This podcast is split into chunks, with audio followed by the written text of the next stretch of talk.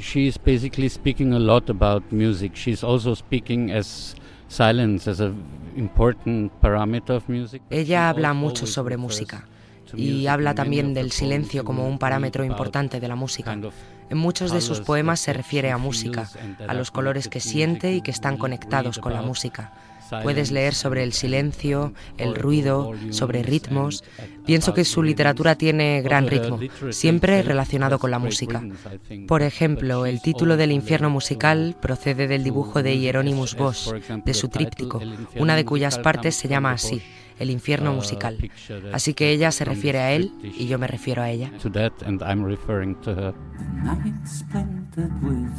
En los clásicos de Club de Jazz, el infierno musical de Christoph Kurzmann. Emisión en exclusiva del concierto que ofrecieron el 15 de mayo de 2012 en el Centro Cultural El Matadero de Huesca, con Clayton Thomas, Eva Reiter, Martin Brandelmayer y Ken Vandermark.